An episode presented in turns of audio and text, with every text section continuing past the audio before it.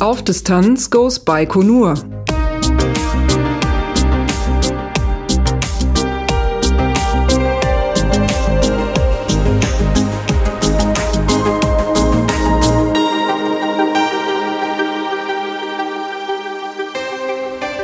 Auf Distanz goes Baikonur. Es ist der 2. Juni 2018 und heute war der erste Tag, an dem wir Programm hatten. Und davon werden wir heute ein bisschen erzählen. Wir, das sind der Pablo Bayen, der mir gegenüber sitzt. Hi Pablo. Hallo Lars. Und ich bin Lars Naber und wir sind zusammen auf einer Reise nach Baikonur und haben vorher ein paar Tage in der kasachischen Hauptstadt Astana verbracht. Und heute war der erste Tag mit unserer Reisegruppe, wo wir richtig Programm hatten, kann man sagen. Ja, ich denke, das war der Fall. Für uns ist das jetzt schon Tag drei. Ich verliere so langsam ein bisschen das Zeitgefühl, nicht zuletzt, weil ich ganz schlecht geschlafen habe. Aber ja, äh, genau. Für mich fühlt es sich so an, dass wir jetzt schon ein bisschen unterwegs sind. Das ist nicht mehr so ganz frisch, ist irgendwie nach wie vor sehr nett aber es ist so, okay, man hat sich irgendwie in so das Hotelzimmer und das Restaurant und irgendwie inzwischen sind diese ganzen Dinge, ähm, äh, ja, vertraut, ne? Vertraut, würde ich auch sagen. Die, äh, die Dame, die uns ursprünglich mal am äh, empfangen hat, als wir eingecheckt haben, die hat inzwischen ihre zweite Schicht und also die Gesichter kommen auch wieder. Ja. Ähm, Finde ich irgendwie ganz nett. Ich äh, fühle mich hier langsam zu Hause.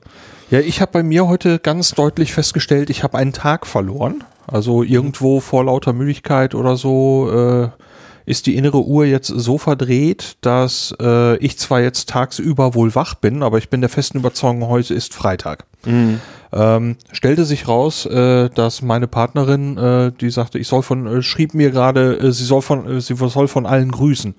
Ich denke alle, wer ist alle? Ja, die Gäste bei der Geburtstagsfeier meiner Mutter. ähm, und äh, da stellte ich dann fest, oh, ist schon Samstag. ähm, das heißt also ganz, ganz obskure Verbiegung in meinem Kopf. Aber äh, ich bin heute Morgen aufgestanden, war so einigermaßen wach, ohne dass jetzt alles sich total monströs anfühlte und bin noch einigermaßen ansprechbar. Wie geht's dir? Ja, da hast du mir was voraus. ähm, ja, äh, weiß gar nicht. Ähm, ich bin ab letztlich so gegen drei geschlafen was, also drei dann hiesiger Zeit. Ich habe gestern mein Handy ähm, auf, auf lokale Zeit umgestellt. Es war wahrscheinlich auch ein bisschen später, als ich es vielleicht hätte tun sollen, weil es auch zumindest für mich psychologisch ganz wichtig war. Weil wenn, wenn ich immer auf mein Handy gucke, weil es mein, das ist meine primäre Uhr ähm, und sehe, es ist eigentlich noch total früh, äh, bin ich halt nicht motiviert. Also ich bin nicht um 23 Uhr wirklich motiviert schlafen zu gehen, aber das ist dann schon hier 3 Uhr äh, lokaler Zeit ist und sich halt auch unsere Reisegruppe danach richten wird und alle anderen Angebote. Ähm, ja, das ist dann irgendwie ein bisschen problematisch. Also mein Tipp für alle Weltreisenden, ähm, frühzeitig die lokale Zeit einstellen, dann kann man sich mental, glaube ich, besser darauf vorbereiten. Ja, ich glaube, das ist tatsächlich einer der Tipps, die ich gegen Jetlag sogar irgendwo schon mal gehört habe. Schnell die Uhr umstellen. Mhm. Tatsächlich. Also ja, hat mich zu spät ähm. erreicht. Aber gut, man, man, die meisten Dinge lernt man ja auf die harte Tour. Ich weiß gar nicht genau, ob die das nicht sogar bei den Min korrekt äh, Ach, mal erwähnt die, hatten. Die schon wieder. Ja, nach dem Frühstück hatten wir uns also ein bisschen ausgeruht und um 12 Uhr waren wir dann verabredet mit allen. Ja. Wusstest du, was uns erwartet? Ähm, eine Busrundfahrt, ähm, aber da fing es an und da endet es auch. Also ob das jetzt irgendwie eine individuelle für unsere Gruppe ist oder ob wir dann noch andere Leute treffen und was die Stationen sein werden, äh, ob unser Guide das macht oder ob es einen lokalen Guide gibt. Alles Dinge, die wo ich mir nicht sehr viele Gedanken drum gemacht habe, die ich aber im Vorfeld auch nicht wusste. Ja, also ich war davon ausgegangen, schon eine individuelle Geschichte. Ähm, hatte auf den Bus gehofft. Wahrscheinlich habe ich das irgendwo überlesen, dass es eine Busfahrt ist. Ähm, auf jeden Fall hatten wir einen und äh, wo ich ein bisschen schmunzeln musste, ein Bus aus den Niederlanden, mhm. der anscheinend irgendwann mal hier geblieben ist sozusagen, äh, mit lauter niederländischen Beschriftungen, wo dann so mit Aufklebern die kasachische oder russische äh, Beschriftung dann noch noch dazu gepappt worden war. Ergänzt. Ja, ich habe einen Notausgang. Ich werde mich jetzt nicht in Niederländisch versuchen, äh, da bin ich ganz, ganz schlecht drin. Äh, aber genau, da stand sowas. Also so, so viel Niederländisch traue ich mir zu, dass ich der Meinung bin, dass da auf dem, auf dem Fenster unter dem äh, Nothammer äh, Notausgang stand, auf Niederländisch. Notausgang. Okay. Oder so ähnlich. Gut. Ja. Ja, ähm, da hatten wir dann einen einheimischen Fahrer und einen einheimischen Guide, beziehungsweise, ja, was, wie gendert man das richtig? Also eine, eine, eine sehr freundliche junge Dame, die uns was erzählt hat während der Fahrt. Ähm, Ashim war, glaube ich, ihr Name. Und äh, da kann ich schon mal vorwegnehmen, ich habe Audioaufnahmen von ihr und ich habe ihre Erlaubnis, die auch zu verwenden in einem Podcast. Ähm, weil das jetzt während der Busfahrt entstanden ist, ist die Tonqualität teilweise ein bisschen schräg. Äh, das heißt, das Material muss ich einfach nochmal durchgehen und äh, schauen, ob man da was draus machen kann. Ähm, heute in dieser Episode lassen wir das aber noch sein. Das äh, wäre jetzt ein bisschen überkonstruiert. Ja, und dann ging die Fahrt auch ziemlich los. Äh, Jakob, unser, ja, unser Reiseleiter, wie soll ich sagen, unser Gruppenleiter hier, ähm, sagt, ja, wer um 12 nicht da ist, der hat eben Pech gehabt. 12 Uhr ist 12 Uhr. Ich weiß nicht, ob du das mitgekriegt hast. Nee, Und- die Ansage habe ich nicht vernommen. und äh, wir waren dann ja auch irgendwie, ich glaube, wie, wie die Deutschen, wir, wir kamen dann gemeinsam runter, oder? Wie Ja, also wir hatten noch welche, jemanden im, im Aufzug mit eingesammelt Ja, sozusagen. genau. Und äh, wir waren dann drei Deutsche, die üb vermeintlich überpünktlichen Deutschen waren dann 12.03 Uhr, glaube ich, standen Ja. wir am Bus. Was- waren die letzten. Was Jakob mit den Worten äh, kommentierte, ja, länger warten wir denn jetzt aber nicht. 12 Uhr ist 12 Uhr und ja, ähm, ich glaube, jemand, äh, irgendjemand hat es dann doch noch mit in den Bus geschafft und äh, Ach, dann, wirklich, wir ja, waren nicht die Letzten. wir waren Ich nicht die allerletzten, Okay. Na gut. ähm, was mich immer sehr beruhigt. So, so ein Psycho-Ding. Ich war es nicht. Kann ich total verstehen. Ich weiß ganz genau, was du meinst. Aber- ich hatte für mich angenommen, wir wären die Letzten gewesen, konnte ich mit leben. Ähm, ich glaube, ich habe einen ganz guten Draht zu Jakob. Er saß dann auch direkt vor mir äh, die längste Zeit äh, der Busfahrt und ist äh, wirklich ein sehr liebenswerter Charakter und äh, hat mich dann irgendwie oder auch uns alle schon nach der E-Mail-Adresse gefragt, aber er kam nach dem Frühstück oder zum Ende des Frühstücks mit einer Teilnehmerliste zu mir und erklärte mir persönlich, und ich glaube auch nur mir, äh, wer denn, also dass wir jetzt quasi vollständig sind und wer noch fehlt und zeigte, ging mit mir so quasi die Liste durch. Und ich so dachte, äh, welche Rolle habe ich jetzt hier geerbt? Was ist das? Aber äh, ja, also irgendwie mit, mit Jakob, ähm, das scheint sehr gut zu funktionieren. Das Ja. ist ein sehr nettes Miteinander. Du wirst schon als Nachfolger ausgebildet hier. Ja, okay. War nicht mein, war nicht mein Ziel, aber gucken wir, was da, was da kommt. Was ich mich noch fragte, ist, ob der letzte Mensch den Bus erreicht hätte, wären, hätten wir nicht vorher alles noch ein bisschen aufgehalten. Wir kamen ja gerade dazu, er sagte 12 Uhr ist 12 Uhr, wäre diese Lücke mit uns drin nicht gewesen und der letzte, der, äh, ob der Bus dann noch da gewesen ist. Aber das wird man nicht wissen, aber ähm, ich muss bei dem Gedanken irgendwie schmunzeln. Ja, mein, mein, mein Tipp, ohne das jetzt kaputt machen zu Nein. wollen, aber mein Tipp ist, Jakob ist sehr gut im Sprücheklopfen, Ja. der hat eine echt große Klappe und es hat einen sehr guten Humor, aber ich glaube, am Ende guckt er, dass seine Schäfchen zusammenbleiben. Ja, ganz weil, bestimmt. Weil, weil knatschige Reisegäste, das will am Ende auch keiner. Nee, das, da ist er schon, glaube ich, auch ganz gut Profi. Auf die ein, zwei Minuten kam es so bestimmt nicht an. Das haben wir zum Schluss auch gemerkt, da kommen wir dann später noch dazu. Ja, dann sind wir irgendwann losge losgefahren. Äh, Ashim, ich hoffe, ich gebe den Namen richtig wieder, What was your name again? Asim Gul. hat äh, sich vorgestellt, kurz den Mikrofontest gemacht und äh, blickte die meiste Zeit dann auch in den Bus hinein ähm, und erzählte, woran wir jetzt gerade so vorbeifahren. Und da gab es dann allerlei Wissenswertes über Kasachstan ähm, und eben auch über die Stadtgeschichte von Astana. Und äh, ja, da bin ich jetzt gerade nicht trittfest. Das kann man wirklich mal zusammen mit dem mit den O-Tönen vielleicht mal zusammenbauen, dass man da mal in die in die Fakten geht. Ähm, spielte dann religiöse Komponenten eine Rolle, geologische Komponenten. Sie erzählte von den Wintern, also sie lebt selber in einem Vorort von Astana, das hat sie erzählt.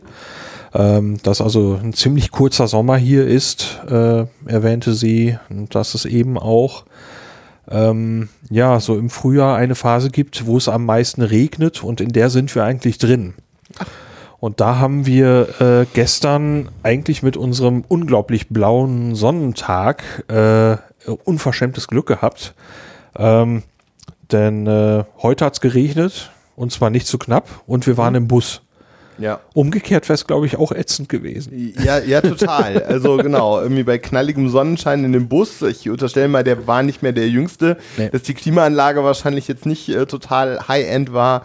Also bei, bei brüllender Hitze bei 30 Grad im Bus sitzen wäre doof gewesen und umgekehrt äh, im Regen durch die Stadt zu laufen. Es hat jetzt nicht aus, aus Kübeln gegossen, aber es war doch ähm, mit Variationen, aber es war so viel, dass es nicht schön, meistens nicht sehr schön war, draußen rumzulaufen.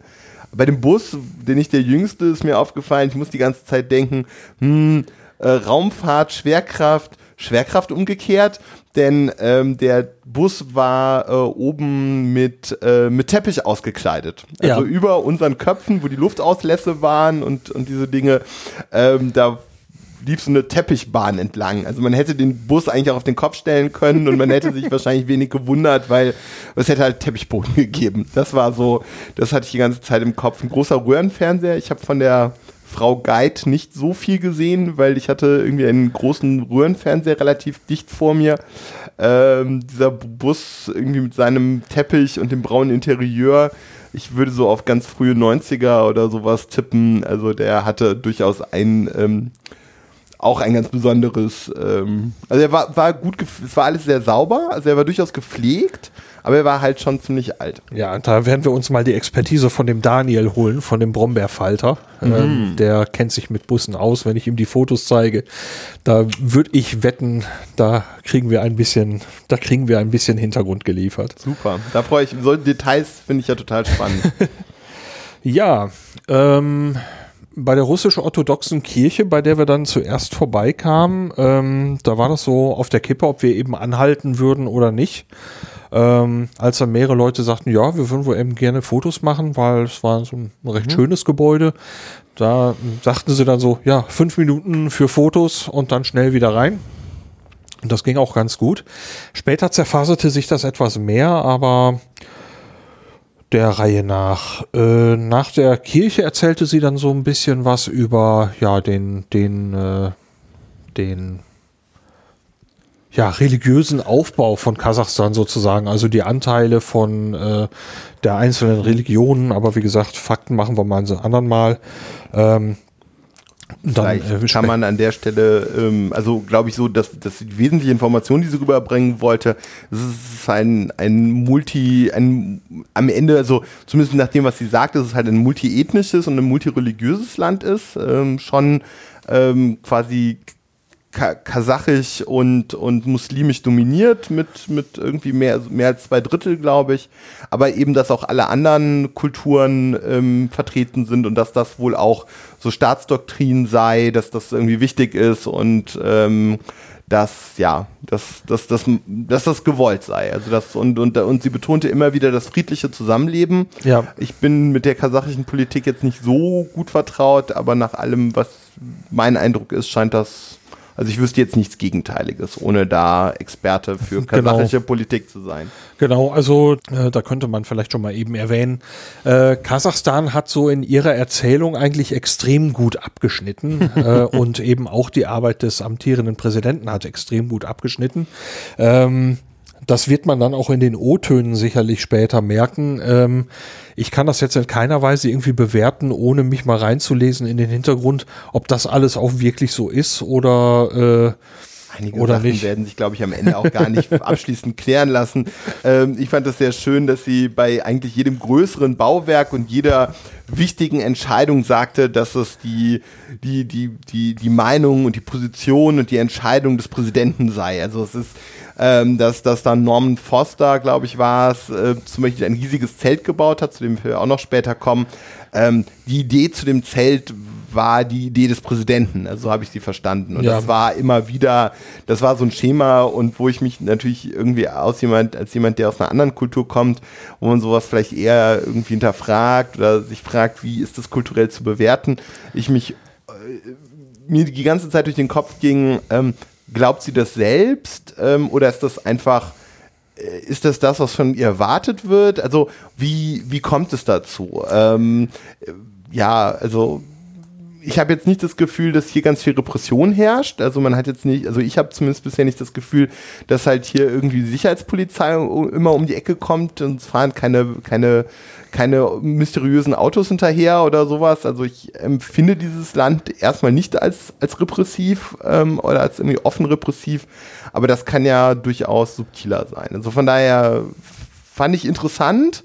Ähm, und sie hat zumindest uns Ausländern gegenüber den Präsidenten, der, glaube ich, seit bald 30 Jahren an der Macht ist, ähm, sehr, sehr hoch äh, gehalten. Ja, also es gab da im Bus äh, auch an anderen Stellen, also nicht nur bei uns, Geschmunzel darüber, dass äh, oh, die, die Idee des Präsidenten, ähm, auch der Turm, den wir später besucht haben, war auch Idee des Präsidenten und das war die Idee des Präsidenten und jenes. Ähm, dass ich sage, okay, äh, entweder ist er wirklich visionär und äh, hat lauter dufte Ideen gehabt, äh, weil ich meine, was wir heute gesehen haben, waren schon tolle Sachen, muss man eindeutig sagen. Ähm, ähm, ja, oder da ist so ein, so ein bisschen Verklärung mit dem Spiel, aber das äh, gehen, der Sache gehen wir dann bei, bei Zeiten mal nach. Ja, nein, war, war auf jeden Fall, war, war unterhaltsam, fand ich. Ja, die nächste Station, wo wir angehalten haben, das war so ein, ja, ich will es mal ein Monument nennen, ein, eine Art Denkmal. Hm, ähm, dort waren zwei Hans, so hat sie es mhm. äh, ausgedrückt. Ähm, wir kennen den Begriff unter dem Wort Kahn. Da waren also zwei Kahns abgebildet, zwei wuchtige, stolze, ganze Kerle. Äh, der eine, glaube ich, mit einem Speer bewaffnet, der andere sitzt auf mhm. so eine Art, ja, Thron oder auf jeden mhm. Fall sitzt er, ähm, streckt die Hand aus. Äh, ich werde im nächsten Blogbeitrag dazu mal ein paar Bilder, äh, ein paar Bilder bereitstellen.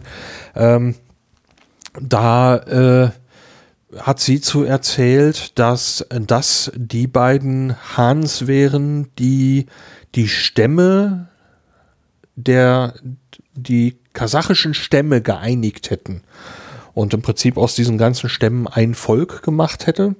Wobei bis heute eigentlich die Kasachen sich gegenseitig fragen, von welchem Stamm sie herkommen oder zu welchem Stamm sie gehören. So drückte sie das aus. Aha. Also genau, die Details sind da nicht immer, ähm, ich habe halt nur zwei Stunden geschlafen, mir ist da sicher das eine oder andere entgangen. Das mit den Hans, beziehungsweise Khans, äh, sie sprach dann auch von Genghis Khan, äh, was für das westliche Ohr sicher etwas ungewohnt ist, aber ich konnte mich da eigentlich ganz gut reinfinden. Also das ist, äh, ja.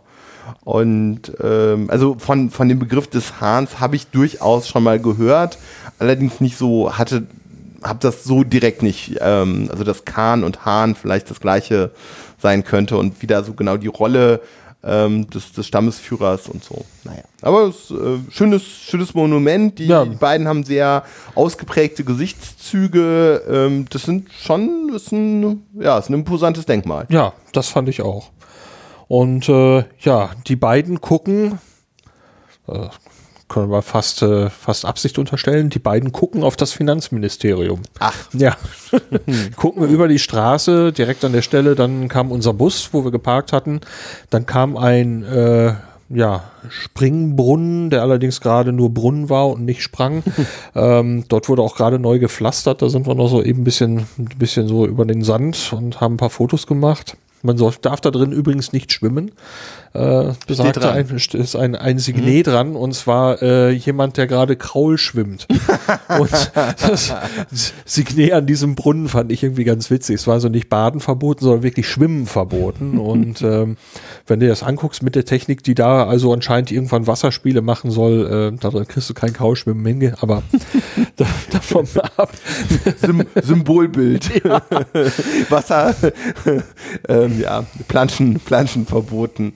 Ja, wobei das ganz spannend war. Ich war ja kürzlich noch in äh, Albanien, was auch sehr schön war. Und da wurde tatsächlich in der Hauptstadt Tirana, habe ich mehrfach, äh, insbesondere Kinder, äh, tatsächlich in den städtischen Brunnen planschen sehen. Ja. Also das war da, so vereinzelt sieht man das ja auch schon mal in Deutschland, dass die zumindest irgendwie so mit den Füßen durchlaufen, und die haben richtig gebadet. Also ja. da wurde auch in den städtischen Brunnen gebadet. Insofern äh, überrascht mich das jetzt nicht. Also Nein. klar, aus unserer Perspektive wieder ein bisschen lustig lustig, aber äh, ja, ja. Äh, im, im, das Schild, äh, der, Sinn, der Sinn des Schildes ist völlig klar.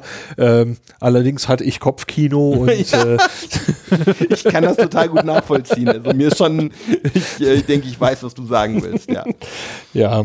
So und äh, hinter den beiden, äh, hinter den beiden Hans also das Ganze bildet eine Linie, das Finanzministerium, dann die beiden Hans und dahinter kam dann ein Gebäude mit einer blauen Kuppel, wenn ich das richtig erinnere. Ähm, das ist der alte Palast des Präsidenten. Mhm. Da ist jetzt ein Museum drin, das der mit der Arbeit dieses Präsidenten sich wohl beschäftigt, so wenn ich das richtig verstanden habe. Mhm. Ja, dann sind wir alle wieder rein in den Bus und sind, glaube ich, einmal um eine Ecke gefahren und dann wurde es ein bisschen bunter und erfreulicherweise haben wir genau an der Stelle dann auch angehalten. Da war ein kleiner, ja, wie soll man das nennen, so ein kleiner Straßenmarkt. Mhm.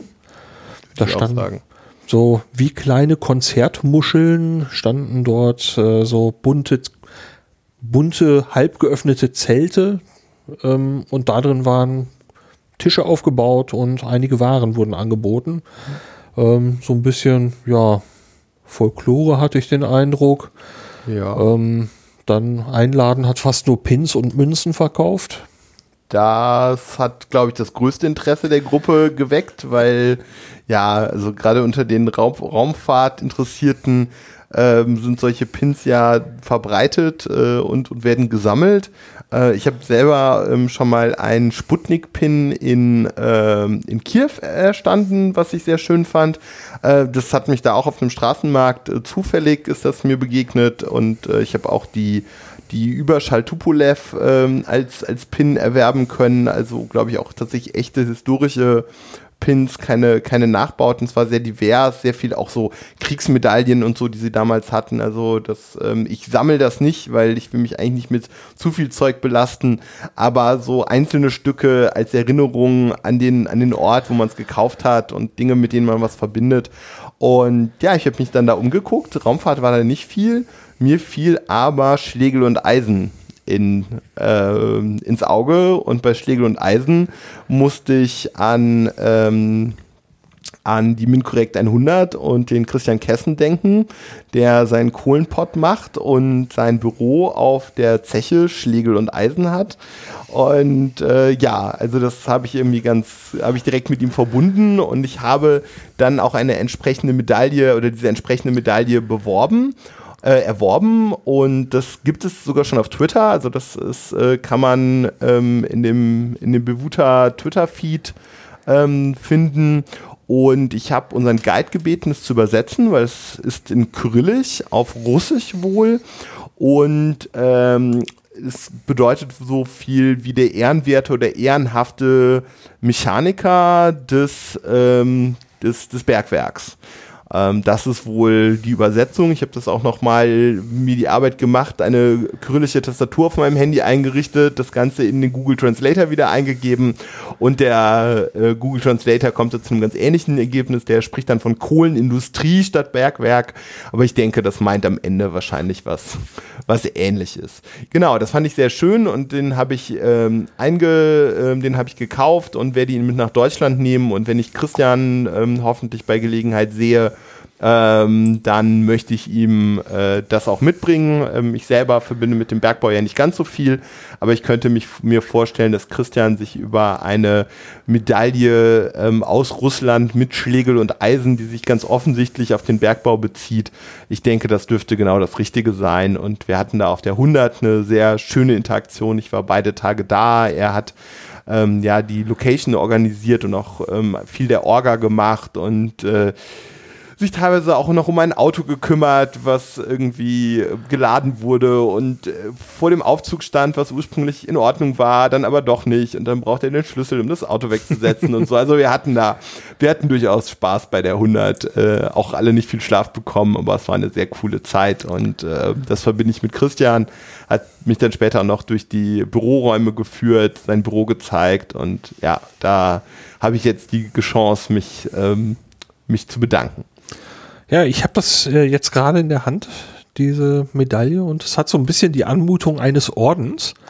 Äh, oben hat man ein, ein Rechteck, da ist dann auch die, die Anstecknadel hinter und ja, die eigentliche Medaille hängt dann so über einen kleinen Drahtverbund und Draht, mit Draht verbunden ähm, daran dran und ich kann mir so wenn man sich das vorstellt, ich würde es anstecken, sähe das aus, als würde ich dir einen Orden verleihen. Ja, Ja. so ist das, glaube ich, auch gemeint. Ja, Ja, es oben ist- so ein, eine Art Band Mhm. und äh, ein, ein metallenes Band und dann hängt da drunter eben dieser Orden und ich glaube, wenn man damit rumläuft, dann wippt er so ein bisschen. Das ist schon irgendwie recht erhaben. Also das wirkt so, als wäre das vielleicht schon irgendwie so eine irgendwie so eine Steigerung. Also es ist so ein, so ein einfacher Pin. Also ich könnte mir vorstellen, dass dass es da auch einfachere Varianten. Also die meisten Sachen, die wir dort gesehen haben, waren halt quasi einteilig und das ist jetzt halt schon irgendwie ein, ein zweiteiliges ähm, Ding. Irgendwie so Kupfer, Kupferfarben mit ein bisschen Grün und Weiß und Schwarz. Sieht so. gut aus. Ja, ist, ähm, ist irgendwie nett.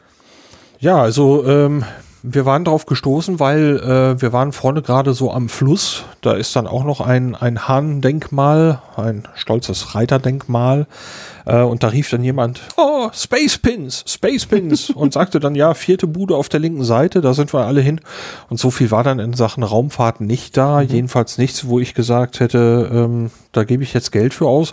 Wobei in Sachen Geld, ähm, so ein Pin sollte ein Euro kosten. Was hast du dafür jetzt bezahlt? Ähm, die waren schon ein bisschen teurer. Ich habe am Ende zwei Pins ähm, gekauft und der Verkäufer hat, ähm, hat 1000 äh, Tenge aufgerufen, was ja ungefähr 2,50 Euro sind. Ja. Also ich teile immer durch 400. Ich glaube 380 ist 384 oder sowas eigentlich der Kurs.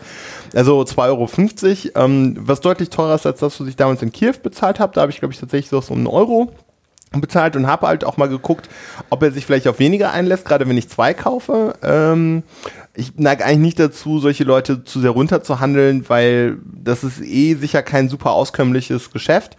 Ähm, fand allerdings so 2,50 Euro pro Pin, naja, gut. Also ist jetzt nicht die Welt, aber wenn man das irgendwie ständig macht, dann ist man irgendwann vielleicht dann doch arm.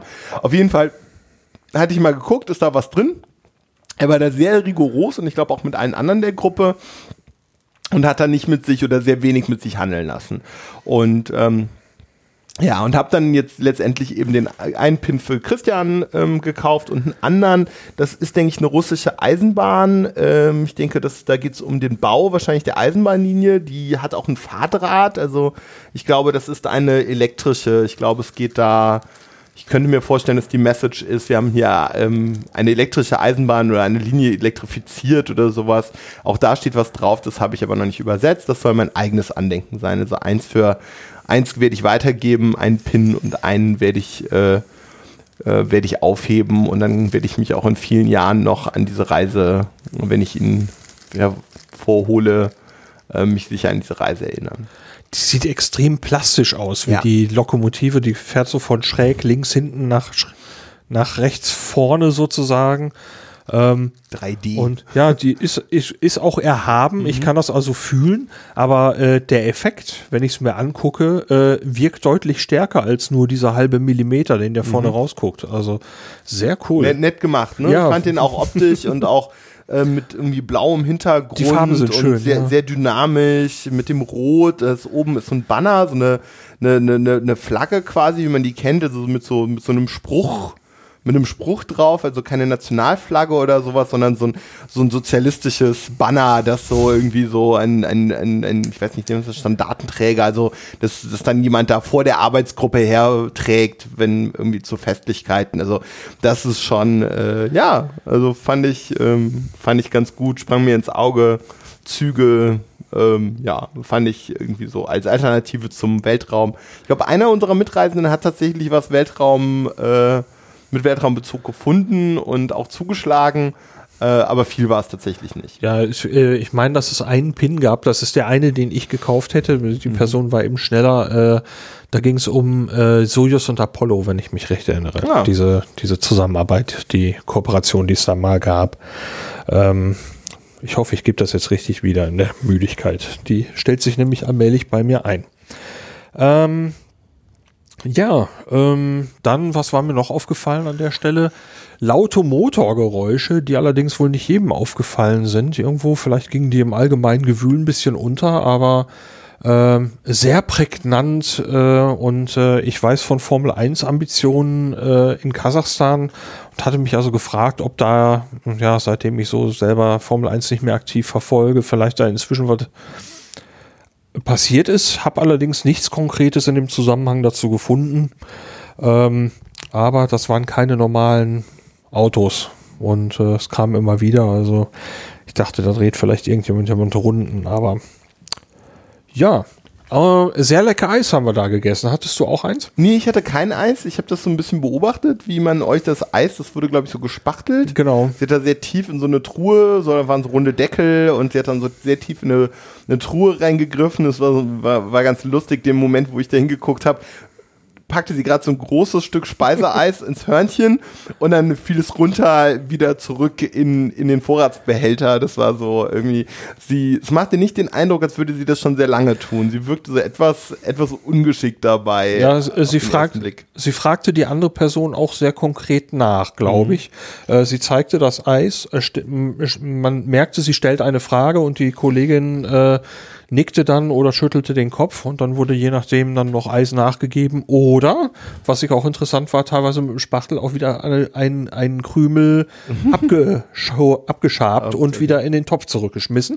Ähm, also die Größe des Eises war offenbar schon definiert. Mhm. Ähm, es war ja, also Ita nach italienischem Stil, das stand auch vorne dran. Gelato ist, glaube ich, das Wort dann. Mhm.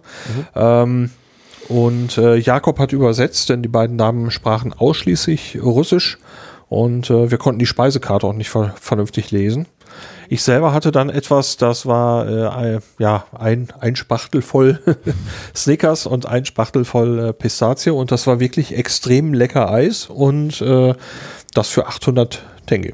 Ja, das also, hört sich doch, aber das sind ja das war eine ordentliche so Portion. Ja, gut, klar, okay, für die Portion ganz gut, aber 2 Euro für ein Eis ist jetzt äh, für, ja, äh, gerade für lokal wahrscheinlich kein ganz kleines Geld. Ja, also so ein, ein, ein, ein Eis in dieser Größe kriege ich zu Hause für das Geld nicht. Ja, okay. Das, also, äh also, ich war ich war einfach zu müde und ich habe äh, tatsächlich nur so die die allernötigsten Dinge heute mitgemacht und ähm, Eis war Eis stand nicht auf der Liste. ich bin so ein bisschen am am, am Flussufer äh, lang ähm, äh, gelaufen und habe mir halt den Fluss, also dieses ganze Setting mit kleinen Markt, die Eisbude nebendran. Es gab noch ein sehr farbenfrohes Eismobil, das aber, glaube ich, einen anderen, anderen Brand hatte, irgendwie eine ja. andere Marke.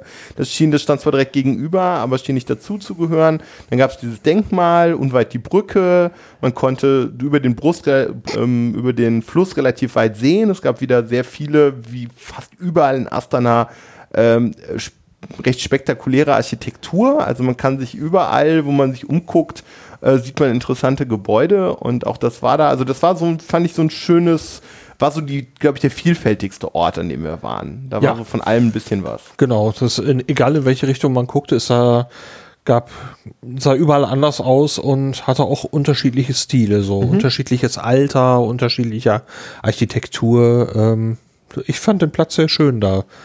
Ähm, hat mir auch gut gefallen. Äh, wir hatten auch großes Glück, weil das war einer der wenigen Momente, wo es tatsächlich mal für eine Viertelstunde ähm, trocken war. Ja. Also da hat es kaum, also vielleicht ein bisschen gefieselt, aber also von, von oben war es im Wesentlichen trocken. Und das war eigentlich ganz schön, gerade auch mit dem Markt und so, dass man sich jetzt nicht immer wieder ins Trockene flüchten musste, sondern sich tatsächlich ein bisschen umgucken konnte. Genau. Ja, eigentlich wollten wir dort nur zehn Minuten anhalten, aber ähm, das waren entweder sehr lange zehn Minuten oder wir standen deutlich länger da und äh, letzteres vermute ich sehr deutlich. Ähm, so viele Leute wie Eis wollten und äh, wie du schon sagst, äh, die Dame war wohl noch nicht ganz so vom Fach. Äh, mhm. Die war noch nicht ganz so routiniert, bis die Leute alle, die Eis haben wollten, eines hatten. Äh, das dauerte wohl eben. Ja, und dann haben wir so den alten Bereich von Astana, in dem wir auch mit unserem Hotel äh, uns äh, aufhalten, äh, verlassen, sind über eine Brücke gefahren ähm, und kamen dann so, ja, eigentlich in das neue Astana, mhm. in den neuen Bereich der Stadt. Wobei mir da, also das hat sie so gesagt, ich fand das erst ein bisschen irritierend, weil man ja sagen muss, dieses Hotel ist nicht wirklich alt, die Moschee ist ganz neu, die Pyramide scheint nicht sehr alt zu sein. Also es ist nicht so, dass es irgendwie den alten Teil gibt, an dem da nichts mehr weiter passiert ist, so wie eine Altstadt oder sowas mhm. und, und man nur einen neuen Teil gebaut hat, sondern es ist durchaus so, dass der, also in den Details bin ich nicht drin, nur ich denke, das wäre für mich als Hörer und auch als jemand, der hier ist, ähm, auch hier sind irgendwie moderne Malls und so, also das ist äh, wahrscheinlich einfach die Entwicklung gewesen, dass diesen Teil, den es schon früher gab und der andere wahrscheinlich dazugekommen ist. Genau. Aber man darf sich das nicht so vorstellen, als wären das eine nur alte Gebäude und das andere wären nur neue, vielleicht mehr neue Gebäude oder ich weiß nicht, sind im neuen Teil nur neue Gebäude? Das sah das mir fast so aus. Ja, das sah so als, okay. Also ich würde sagen, da haben die einfach später angefangen, mhm. viel später. Ja. So und deswegen ist hier so jetzt so schon der ältere Bereich, wobei eben hier auch massiv modernisiert wird. Also diese diese Moschee, von der wir ja gestern auch schon sprachen ähm, und äh, diese National Art Einrichtung und, ja, und die Pyramide. Mehr. Also herum ist ja ganz viel die großen Gebäude, die wir gesehen haben mit den, mit dem, mit dem I Love Astana. Ja, genau. Also da könnte man, wir könnten wahrscheinlich eine Viertelstunde weiterreden über ge moderne Gebäude, ja. die hier auf dem, im alten Teil stehen. Das wollte ich nur nochmal betonen, ja. weil das war für mich so kognitiv so ein bisschen schwierig. Ich kenne das aus Deutschland eher, dass man dann irgendwie, wenn man von alt spricht, eine Altstadt meint, die man dann versucht zu konservieren und, und wo dann nicht mehr so viel passiert. Aber das ist hier irgendwie ganz, ganz anders. Genau, das äh, sollte man nicht verwechseln. Hast du das äh, ja. passt, passt gut. Ja, ähm, dann sind wir einmal recht unvermittelt rechts abgebogen und sind in eine ja, Restaurantstraße oh, eingebogen. Ja. Ähm, da kamen, ich glaube, sieben Restaurants, sagt sie. Sagte sie recht ja. große Gebäude. Und jedes Gebäude ist in dem Stil des Restaurantlandes mhm, äh, gebaut. Küche quasi, genau. sagt man ja auch. Also äh, Japan war dabei, Korea war dabei. Ja äh, Ukraine, ja, mit einem Russisch. Wind, mit einem Windrad. Ja, ganz spannend. Und sie sagt, es wird oft mit Niederlande verwechselt, wegen, ja. der, wegen, wegen, der, wegen, wegen der Windmühle. Ja. Ja. ähm, dann war noch ein Gebäude, da war irgendwas anderes drin, da soll jetzt, äh, da war Deutsch drin mhm. und da soll jetzt was anderes rein. War das nicht sogar der Japaner? Oder war das der Japaner? Ich dachte, das wäre der Japaner, aber wie gesagt, mein Kopf heute. Würde von der Architektur gar nicht so ganz passen. Nee, irgendwie aber. nicht so richtig, aber, aber gut, so ein Gebäude umwidmen, aber ja. also eine, irgendwie so eine Kultur, wo ich so das Gefühl habe, sie einigermaßen zu kennen, weil ich da schon ein paar Mal war, wäre Italien und äh, das war so eine dabei. Folklore, genau, es gab eine italienisches Restaurant und das war wirklich so sehr die sehr bunt und sehr folkloristisch. Also äh, es war ähm, ja auch diese Holzfassade von dem ukrainischen mit dieser riesigen Windmühle vorne drauf, die aber ja auch irgendwie nicht funktional war, sondern eher so so Freizeitpark-Look hatte. Also es war nach allem, was ich über, beurteilen kann, war es doch stark überzeichnet. Das waren Klischees. Ja, ja. auf jeden Fall. ja, es war irgendwie interessant. Ich glaube, in Deutschland würde man das zumindest in der Vehemenz, glaube ich, nicht bauen. Aber ja. Ja, von da sind wir wieder zurück auf die Straße und dann ging es ganz schnell, dann sind wir zum größten Zelt der Welt gefahren. Zumindest wurde uns das so vermittelt. Ähm, wiederum ein Bauwerk äh, nach der Idee des Präsidenten. Mhm. Und äh, ja, Architekt war dann Foster wiederum. Norm Foster, ja, ja, sagte sie. Und äh, da drin ist ähm, ein Einkunftszentrum untergebracht. Und sie sagte uns schon im Bus, es wirkt von außen nicht so groß, wie es wirklich ist, mhm. obwohl sie irgendwie noch äh, ein, zwei Daten gesagt hatte, ähm, zu Höhe auch, wo ich dachte, okay, so hoch wirkt es auf mich mhm. nicht. Ähm, und ja, dann bekamen wir 30 Minuten Zeit, sind da rein und als wir dann zu diesem Zentrum kamen, also ähm, ich vereinfache mal drastisch, aber damit man das ein bisschen vor Augen hat, äh, weil man sich so ein indianisches Tipi vorstellt. Mhm. Ähm, ne, so ein, ein Kegel, der nach oben zuläuft und äh, ja. Allerdings ein bisschen geneigt. genau, ist, ist, ein bisschen ähm, schräg, ein bisschen genau. schief. Ähm, so, und da läuft man dann also unten hinein durch eine, ja, schon durch einen Bereich von Geschäften, kommt dann in den zentralen Bereich. Und da habe ich dann schon mächtig gestaunt, wie groß das Ding mhm. eigentlich ist. Ja, also und, und, und hoch auch und irgendwie so eine zentrale Stahlkonstruktion, die wahrscheinlich äh, statisch sehr wichtig ist und die würde auch der einen oder anderen äh, Autobahnbrücke gut zu Gesicht stehen. Also das war schon, ähm, ja, also es waren so Röhren, die so, weiß ich nicht, halber Meter Durchmesser oder irgendwie sowas. Also es war so ma ja. sehr massive, ähm, also es wirkt, es war weiß angestrichen und so, es wirkt jetzt nicht klotzig, aber wer so ein bisschen Gefühl dafür hat, was so eine Stahlkonstruktion tragen kann, äh, das sind ein paar Tonnen. Also das war, ich fand das durchaus imposant. Nicht ja. klotzig, aber, aber imposant. Ja, aber äh, es gibt eben einen, einen riesigen freien Raum ohne weitere Säulen mhm. oder irgendwas. Zumindest habe ich so jetzt keine wahrgenommen. Man ist in dieser zentralen, ja, wie soll ich es nennen, Plaza oder was. Ja. Und dann laufen äh, oben halt, ja, komplett drumrum so eine Art Balkone, wo du mhm. langlaufen kannst. Ähm, und wo ich wo grinsen musste, äh, im obersten Stock äh, steht so ein, äh, ein T-Rex, so ein mhm. Dinosaurier mhm. herum. Und da läuft eine Einschienenbahn durch. Ja. Und so ein Monorail. Und äh, wir hatten schon recht schnell gesagt, mit der wollen wir fahren. Genau. Ich, also ich habe wirklich im allerersten Moment, die sah von unten sehr klein aus. Ich dachte, das sei, im ersten Moment dachte ich, es sei eine Kinderbahn. Und habe dann aber auch gesehen, dass da kleinere und größere Menschen zusammen drin saßen und so und kam dann irgendwann zu dem Punkt, das wäre wahrscheinlich auch gar nicht ökonomisch, wenn man die Erwachsenen da nicht reinlässt und so. Ich habe da ein bisschen drüber nachgedacht und dachte so, ach, geh, lass uns mal gucken gehen. Dabei auf dem Weg haben wir dann aber auch festgestellt, oder ist mir aufgefallen, das Ganze scheint ins Erdreich. Das ganze das Zelt steht auf so einem Erdwall und ähm, scheint sich eben unterhalb dieses, der eigentlichen Zeltkonstruktion, also zur Seite, wenn man sich in der Mitte das Zelt vorstellt und seitlich ähm, schienen noch weitere Dinge ins Erdreich gebaut genau, zu sein. Ja. Also ähm, insofern war die Fläche der Shopping Mall, es gab gerade in den im untersten oder in den untersten Ebenen ähm, gab es so mehrere konzentrische Ringe. Und ähm, dadurch hat die Mall als solches, was die Geschäfte angeht, was so die internationalen Marken ähm, vor allem waren, also es war, hatte ein sehr ho hohes Niveau. Ähm, ja, also fand ich äh, auf vielen Ebenen ein spannendes Gebäude. Ja. Und äh, es wirkt eben nach außen, man sieht hauptsächlich dieses Zelt, man läuft allerdings eben eine große Treppe hinauf oder eine große Rampe, man hat die Wahl. Ähm, ja, und es wirkt dann, wenn man reinkommt, erst dann groß, wenn man drin ist, weil man so ja, im Prinzip in den, in den oberen Bereich des Erdwalls eintritt, aber noch nicht ins Zelt. So genau, scheint das, das, mm, jetzt. Das kommt dann ein bisschen später. Ja. Wobei Eingangsbereich, also ich finde ja so Details oft spannend.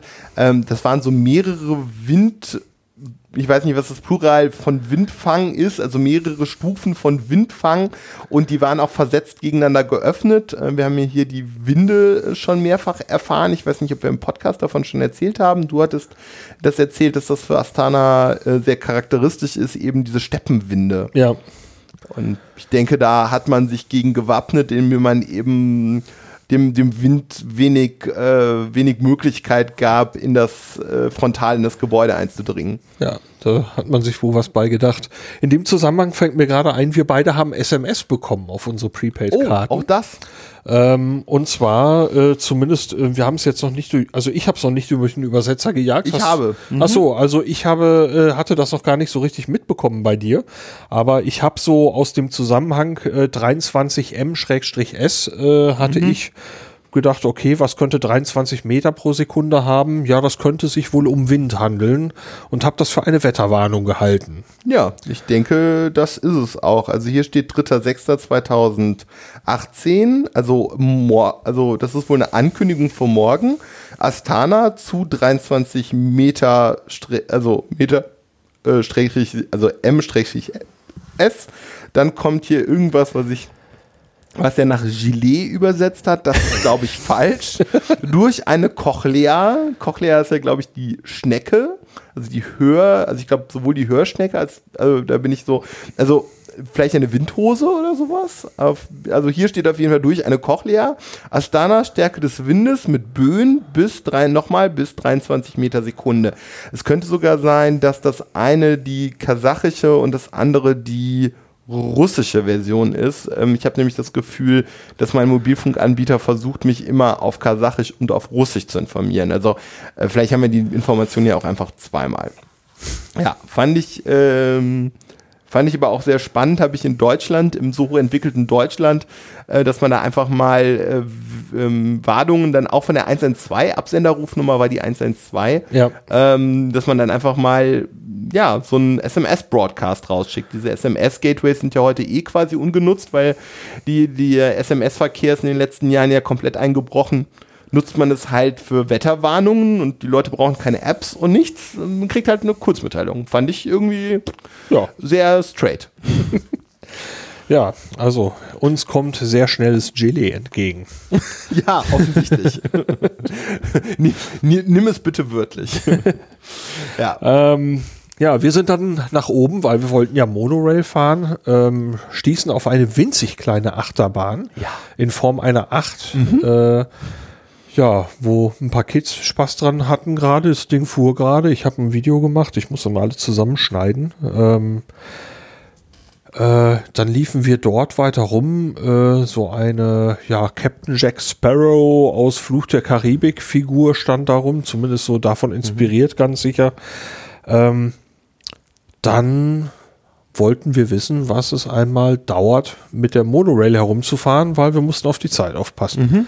Und die Antwort war gewesen, fünf Minuten? Fünf Minuten, genau, es hat ein bisschen gedauert. Ein Mensch hat sich vorgewagt, mit mir zu reden, hat mich aber nicht richtig verstanden. Ein anderer hat sich regelrecht versteckt. Und dann kam aber eine, eine junge Frau äh, zur Eile von, von, einem, von einer anderen Attraktion. Äh, das war nämlich ein richtiger kleiner Freizeitpark. Alles sehr klein, irgendwie Miniatur, aber so Überschlag und Loopings und irgendwie so, eigentlich alles, was man aus einem großen Freizeitpark kennt, so in, in winzig für ein oder zwei Personen meistens. Und zwar alles in diesem Zelt im obersten Stock. Ja, genau. Es, äh, irgendwie wirklich fast ein bisschen surreal. Auf jeden Fall genau. Sagte sie dann fünf Minuten würde die Tour dauern und dann mussten wir aber leider feststellen, Äh, ja, zum einen war die Zeit knapp und zum anderen musste man Prepaid-Karten wohl haben. Man musste irgendwo zu einer Kasse laufen, sich eine Karte besorgen, da Geld drauf pumpen.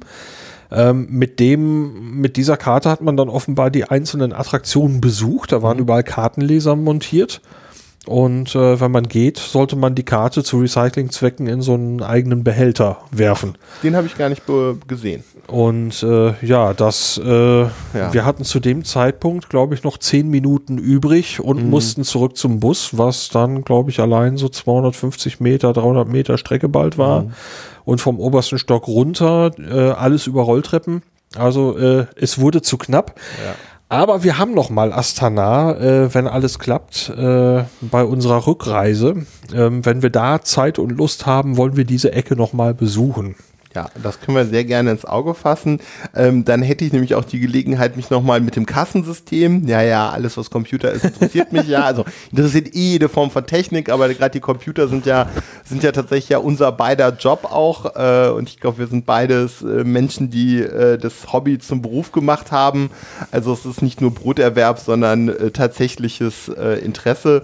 Und was ich das erste Mal gesehen habe, ein relativ komplexes Kassensystem und das sogenannte Kundendisplay, was ja meistens irgendwie so eine eher einfache Konstruktion ist, hat man einfach ähm, einen Bildschirm genommen und der spiegelte scheinbar die Ansicht des Kassierers.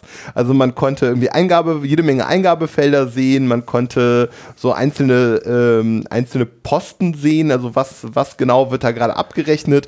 Also es war super detailliert. Wäre es ein Touchscreen gewesen, hätte der Kunde das Ding genauso bedienen können wie der Kassierer.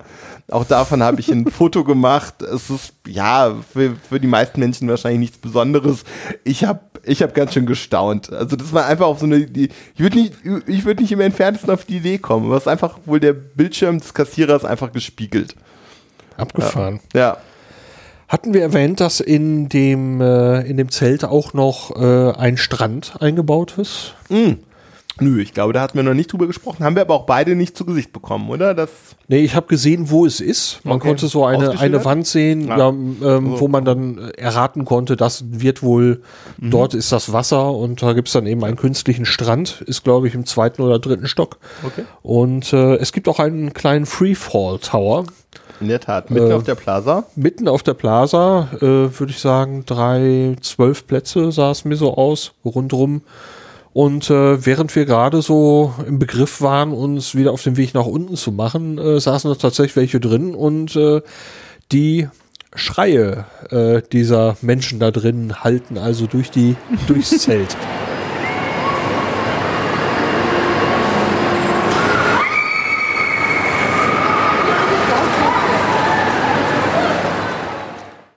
Ja, hier ist man nicht scheu, irgendwie alles, was einem gerade in den Sinn kommt, kommt irgendwie zu kombinieren.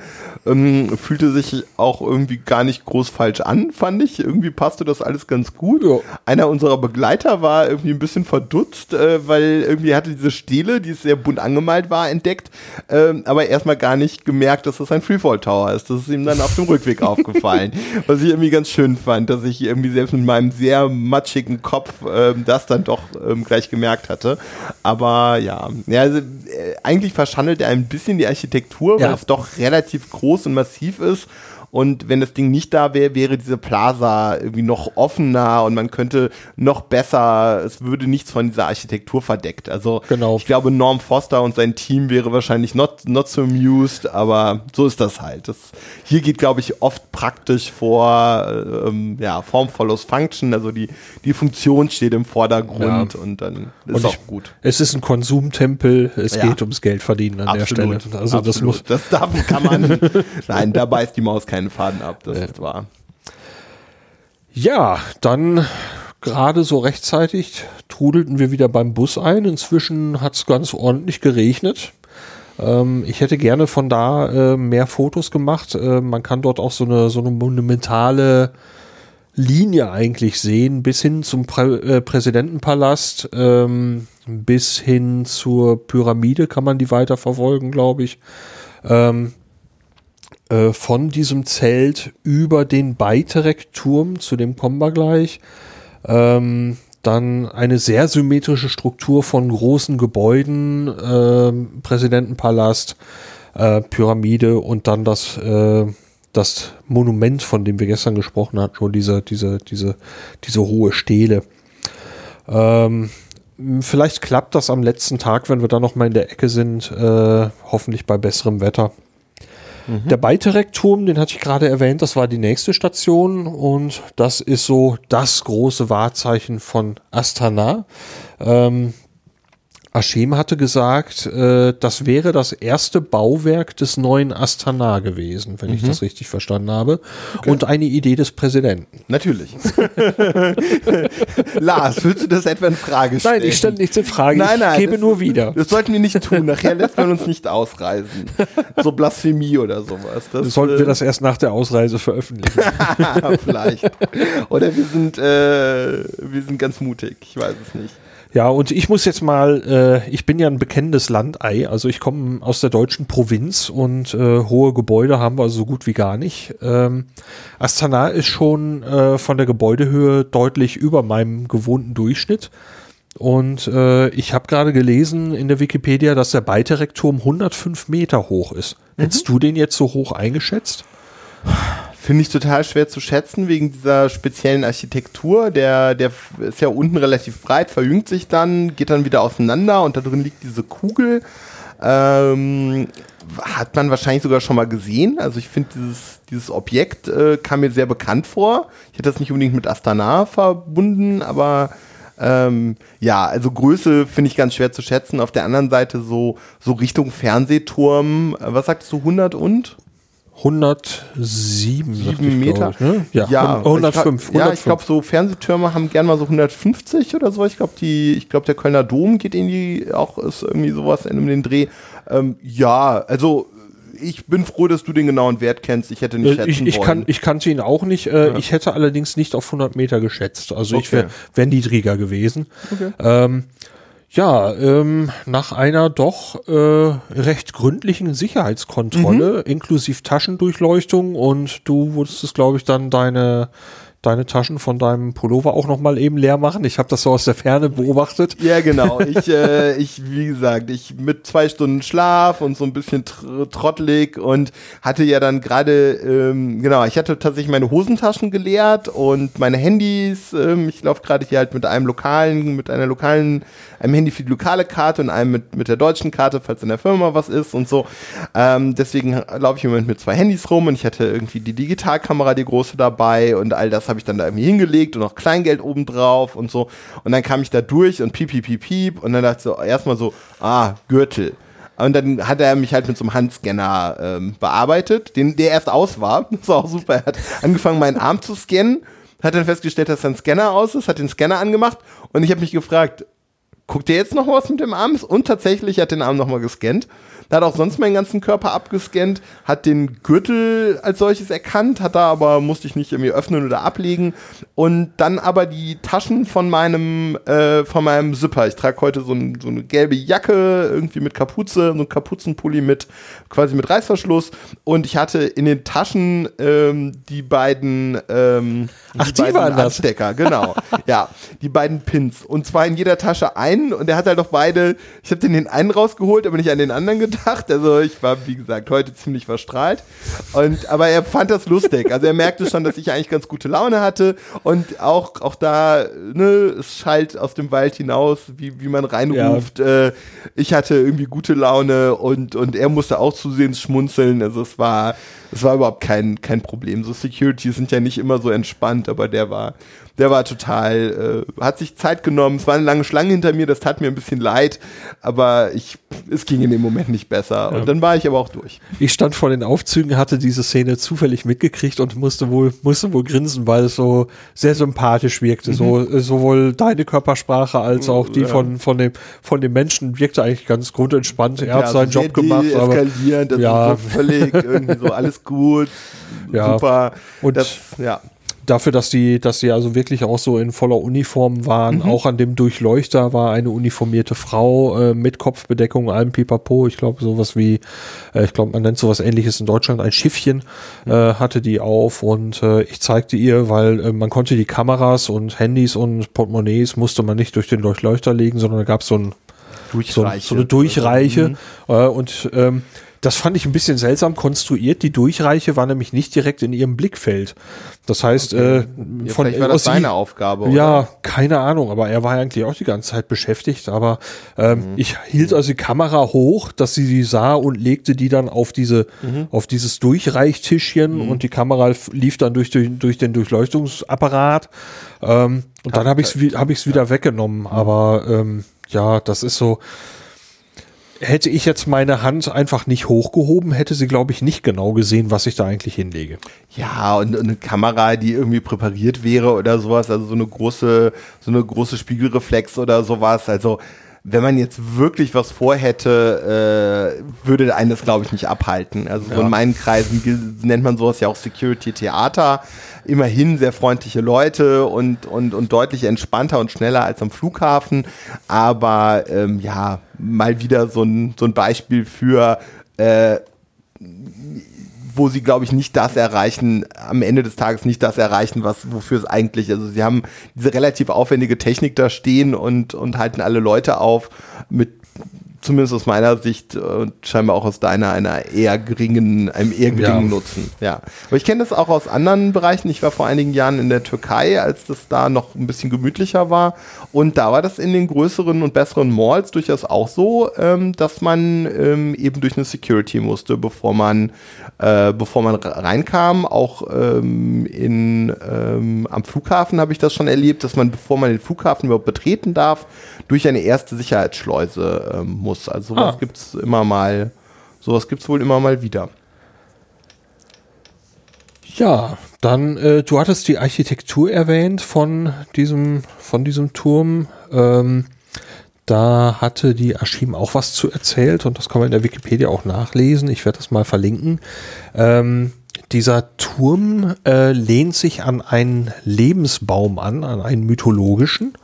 Und in diesem Baum hat ein ein ja, mythologischer Vogel ein goldenes Ei gelegt. Mhm. Und dann gab es wohl noch irgendwie eine Art dunkle Kraft, äh, die irgendwas Böses wollte und die wurde aber besiegt und äh, das Ganze hat also auch wieder eine sehr friedliche, einträchtige Botschaft, die irgendwie da vermittelt ist und äh, ja, gut, das. Gut, gut, dass, dass Reinhard nicht dein Reisepartner ist. Er hat an der Stelle, glaube ich, laut aufgeschrien vor Schmerz. So Mythologie und, und, und so. Das ist ja auch äh, irgendwie eine Form von Esoterik. Ich glaube, er hätte, ich glaube, er hätte Schmerzen gelitten. Na, so, also als, äh, als Facette einer, ähm, äh, als, als Facette der Stadt finde ich es eigentlich ganz interessant, das mal zu hören. Äh, ich habe diesen Turm damals äh, das erste Mal auf Fotos gesehen, als ich wusste, wir reisen nach ba äh, Astana. Ähm, da habe ich gedacht, okay, äh, der sieht ja komisch aus, mhm. finde ich dazu was? Und da hatte ich also in kurzen, knappen Worten diese Geschichte schon mal gelesen. So, und dann hier der rote Ring, welcher alle Elemente umgibt, symbolisiert den alten Glauben der Turkvölker von Wiedergeburt, Wachstum und Entwicklung. Mhm. So. Nein, als, wie, wie, gesagt, so als, als Gründungsmythos oder sowas einer Stadt. Ich komme da gut, ich komme da gut mit zurecht. Ja. Ich kann da gerne gerade sein lassen, ähm, wie, wie das halt mit so Geschichten ist, wie man sie Kindern und, und anderen Menschen erzählt. Äh, ja. Ja, 105 Meter hoch, 97 Metern äh, gibt es diese goldene Kugel, die dieses mhm. Ei symbolisiert und da ist die Aussichtsplattform drin. Äh, die hat wiederum insgesamt drei Ebenen, mhm. wo man sich innerhalb dieses Eis bewegt. Auf der untersten kommt man mit dem Fahrstuhl an. Mhm. Dann kann man eine Treppe hochwendeln und kommt auf die, auf die noch größere Ebene, so in dem Ei, wo das, wo ja. die Kugel den größten Durchmesser mhm. hat. Ähm, da stehen so ein paar ziemlich schicke Sessel rum und ein paar äh, Touchscreens und so weiter. Mhm. Ähm, und man kann noch einen kleinen zentralen Bereich wieder hochlaufen, der anscheinend zumindest für die Leute, die da waren, irgendwo so ein bisschen mehr Bedeutung hat. Es gibt ein Podest, auf dem ein rotes, nein, nicht rot, sondern ein goldenes Dreieck angebracht ist. Und in diesem goldenen Dreieck ist eine Handvertiefung drin. Mhm, den Handabdruck. Der Handabdruck des Präsidenten. Ja, ich habe es mir schon gedacht. Ich habe es, ich habe es, äh, ich habe es skeptisch beäugt ähm, und dass das der Handabdruck des Präsidenten ist. Ich habe es mir ich habe es vermutet und irgendwann sagt es auch jemand und ähm, ja, deine Quellen scheinen das zu bestätigen. Und es haben sich sehr viele Einheimische fotografieren lassen, auch einige aus unserer Reisegruppe. Aber der Präsident äh, ist ja freundlich gesagt ein Alleinherrscher, äh, etwas, was wir so in unserer westlichen Welt äh, eher skeptisch sehen und ähm, ich weiß zu wenig über ihn, ihn, um mich mit ihm gemeint zu machen. Deswegen habe ich äh, davon abgesehen, meine Hand in seine Vertiefung zu legen. Das war mir zu sehr, zu viel Symbolkraft für etwas, was ich nicht verstehe. Ja, das ging mir ziemlich ähnlich. Also, ähm, aber da so die Leute, die das gemacht haben, insbesondere auch einige offenbar ältere Bürger, ähm, als mhm. die dann fotografiert wurden, die machten schon einen, stellten sich sehr würdevoll und mit ernstem Blick dahin und legten die Hand da rein. Mhm, also wichtig. das es schien, äh, schien den Menschen etwas zu bedeuten. Ähm, aber da auch, äh, wie das Ganze so ein bisschen durchgespielt ist, es gibt dieses Dreieck.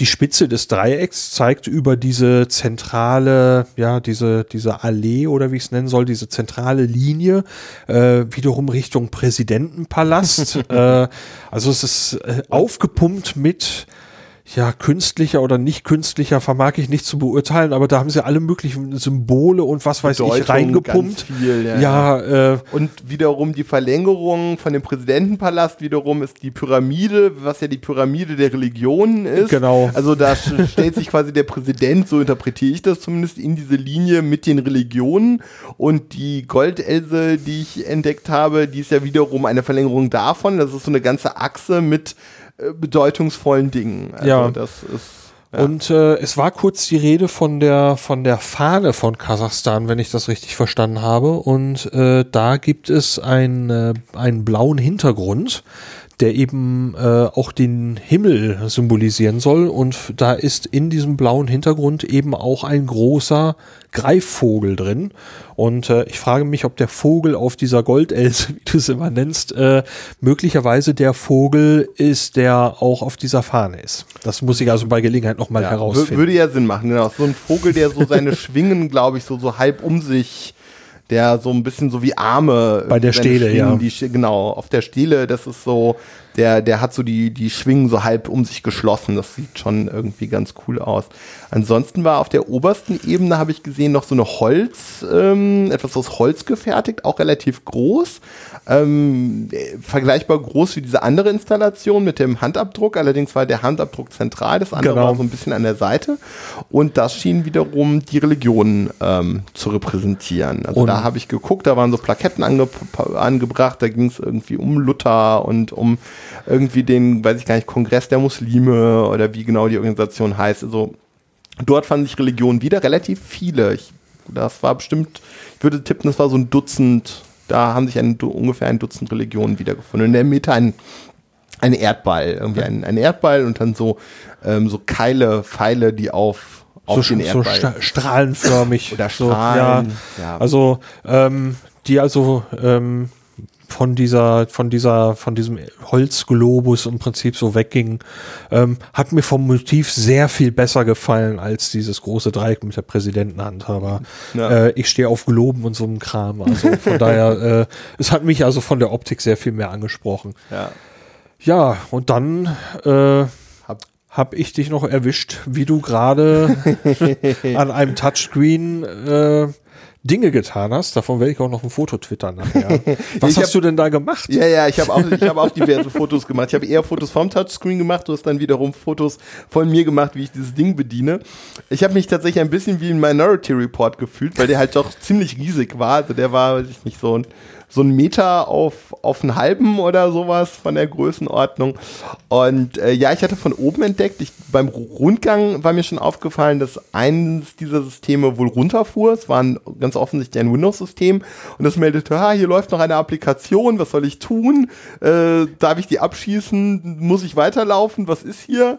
Ah, ähm, das habe ich gesehen. Das ist dieses Ding, was sagt, die folgende, die, das folgende Programm verhindert, dass Windows heruntergefahren, heruntergefahren wird. Ja. ja, genau. So ein Dialog war da. Damit habe ich mich dann nicht weiter befasst, weil ich das eher, gut, das hätte man vielleicht abbrechen können, aber endgültig mein Interesse hat es geweckt, als ich von oben, ganz in der Nähe von dieser Holzkugel, habe ich von oben gesehen, dass da tatsächlich ein Windows-Desktop zu sehen war. Ach. Ja. Und auf diesem Windows-Desktop war irgendwie hier, hm, ich möchte einen Media Player starten, aber dieser Media Player ist noch nicht konfiguriert. Bitte konfiguriere mal den Media Player. Ähm, also ich mache lange nichts mehr mit Windows, aber das waren so Geschichten, die waren mir noch gerade so bekannt.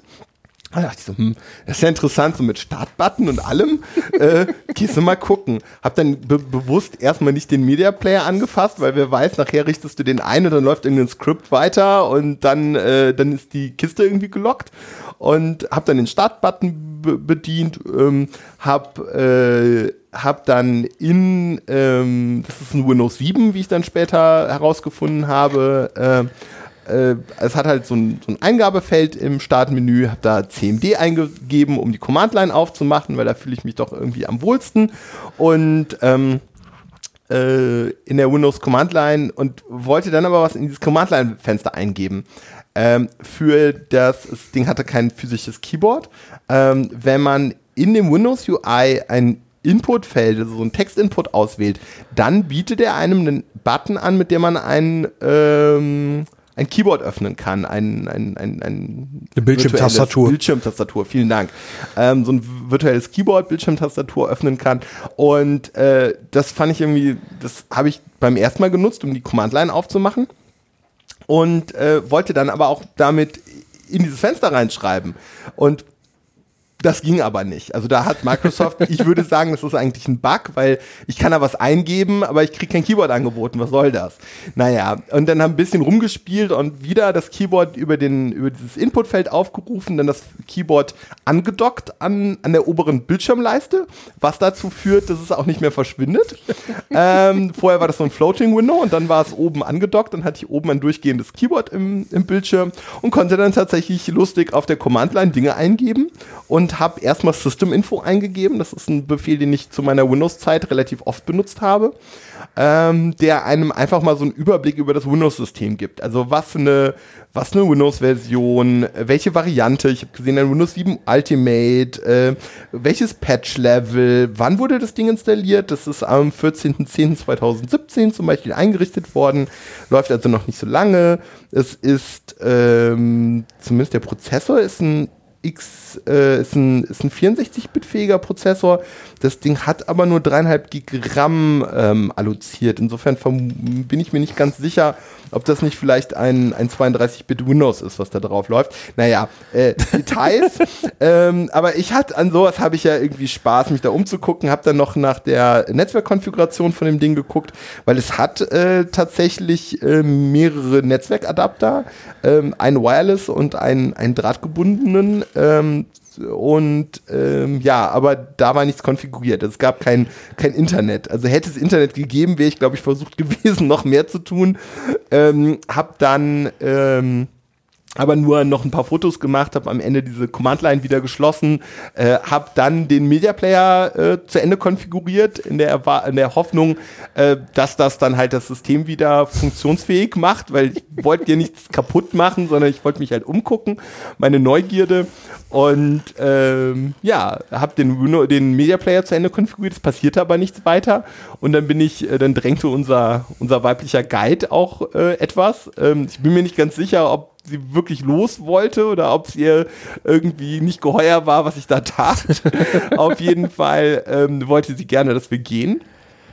Und dann habe ich halt, äh, habe ich die Maschine neu gestartet in der Hoffnung, dass dann, wenn der Media Player konfiguriert ist und der Rechner neu startet, dass er dann halt in den, in den ähm, dafür vorgesehenen Zustand fällt. Aber das konnte ich nicht mehr beobachten, weil dann waren wir schon weg.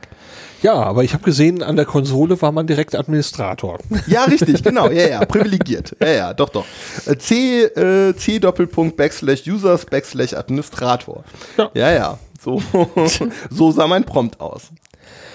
Ja, ich habe gerade mit Entsetzen auf die Uhr geguckt. Wir sind zehn Minuten vor dem Abendessen. Oh. Wir müssen zum Ende kommen, denn äh, es gibt noch einen kurzen Ausblick auf morgen, den machen wir gleich noch. Und äh, ich werde noch eben erzählen, ähm, du bist ja im Bus äh, sitzen geblieben bei der letzten Attraktion. Ähm, da wurde im Bus schon gesagt, deswegen glaube ich, sie wollte einfach, äh, sie wollte, ja. es hatte glaube ich nichts mit dir persönlich zu tun. Ähm, sie versuchte ihre Schäfchen zusammenzusammeln, damit wir weiterkommen, denn der Busfahrer hatte anscheinend auch Termindruck. Ähm, ja, wir fuhren an der großen Moschee vorbei, bei der wir jetzt schon zweimal äh, vorbeigelaufen sind. Ähm, und sagte, normalerweise wären wir da noch reingegangen, aber dafür wäre jetzt eben keine Zeit mehr. Es hätte bei den anderen Sachen überall länger gedauert. Ähm, der Busfahrer hätte die Zeit nicht. Und dann hat sie ihn äh, in Landessprache eben angesprochen und so, man konnte so an der, der, der Intonation erkennen, es war so, oh, da geht das vielleicht doch eben.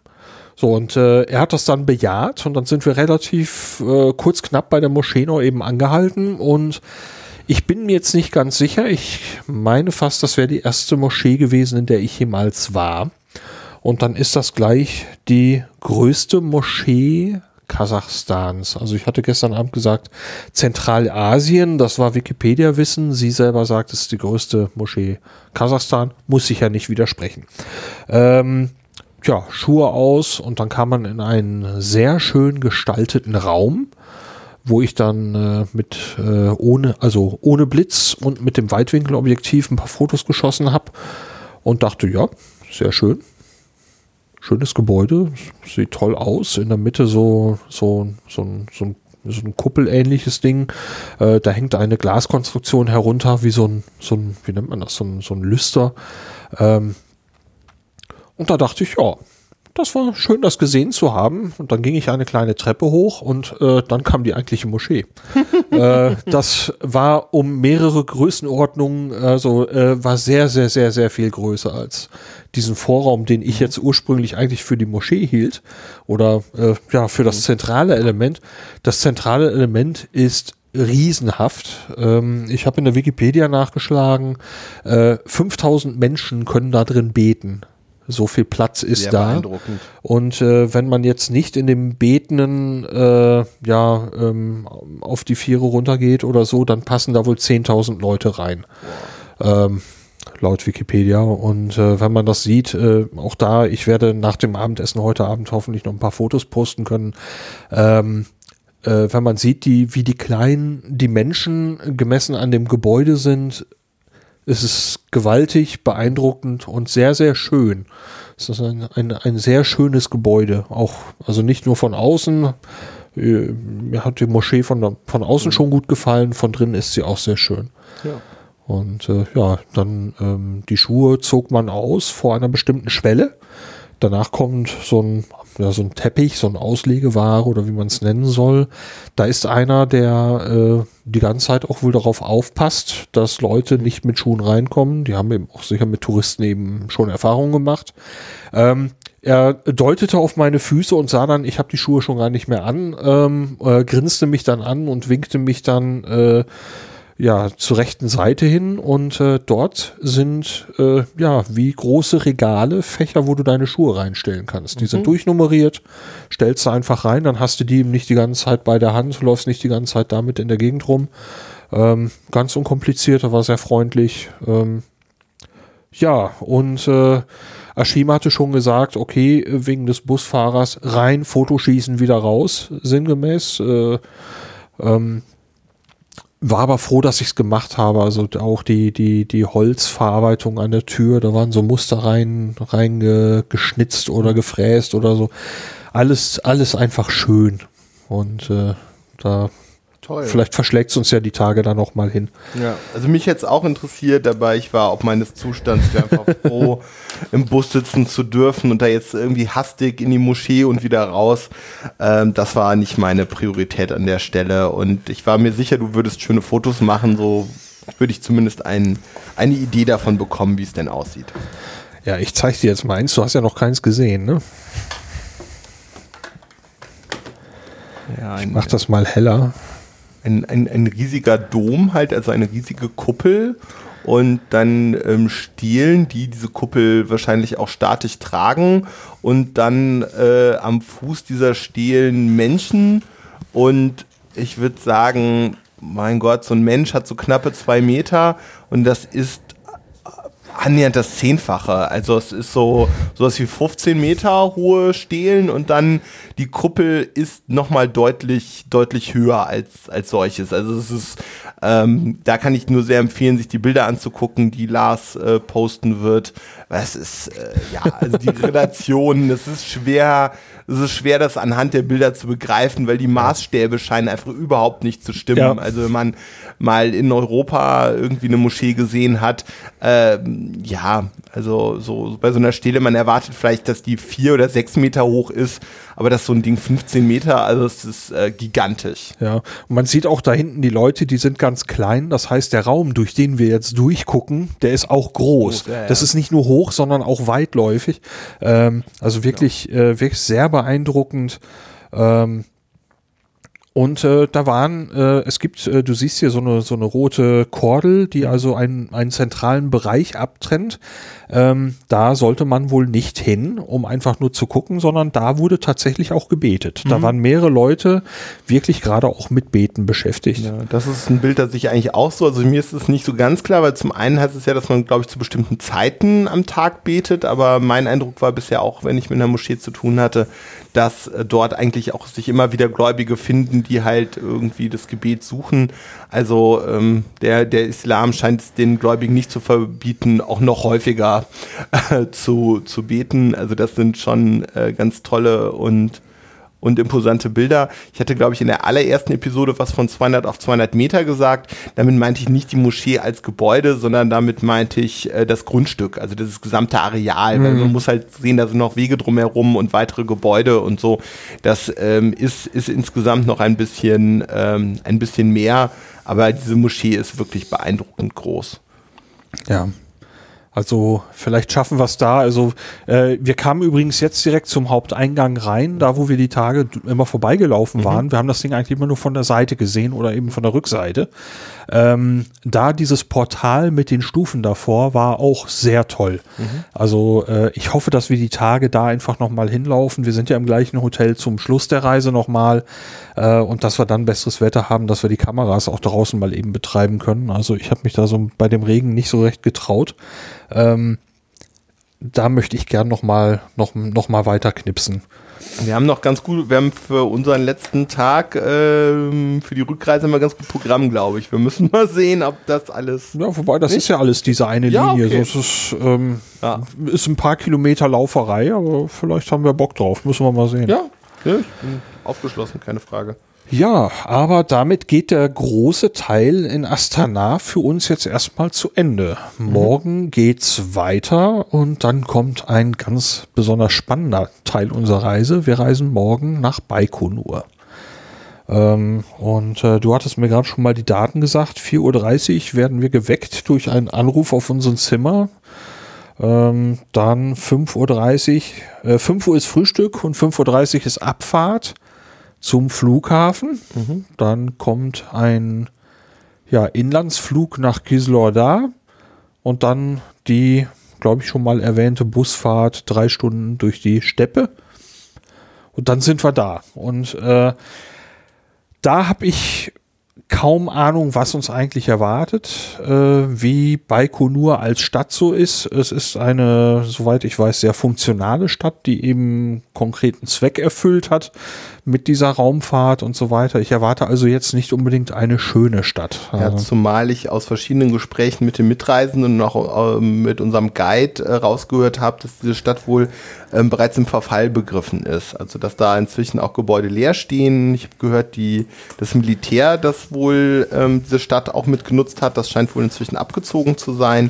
Und dass äh, tatsächlich inzwischen ähm, Funktionalitäten ähm, auf den neuen Weltraumbahnhof. Die Russen errichten ja gerade einen neuen Weltraumbahnhof, dass sich da, dass da bereits eine Verlagerung im, im Gange ist. Ähm, insofern, ja, bin ich sehr gespannt, äh, inwieweit wir da vielleicht schon auch in Teilen ein Lost Place äh, vorfinden, weil es natürlich auch über die Geschichte, zum Beispiel mit den, ähm, mit den, mit den Burans und so, also es gibt ja durchaus auch Projekte, die bereits eingestellt wurden und nach allem, Ja. was ich verstehen habe, haben die Russen das eigentlich zurückgelassen und nicht zurückgebaut. Also das scheint so irgendwie, ja.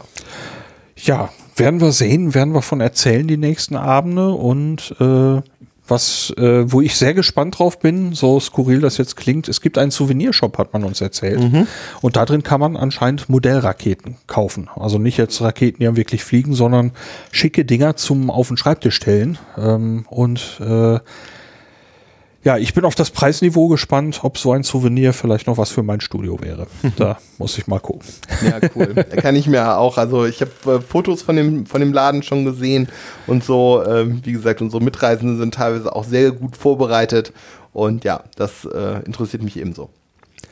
Ja, dann äh, melden wir uns, wenn alles klappt, morgen Abend wieder, dann aus Baikonur. Aus Baikonur, das hört sich verrückt an. Ja, toll, oder? Ja, klasse. Lars, dann Ja, ein weiterer toller Tag. Bis morgen. macht's gut. Tschüss. Ciao.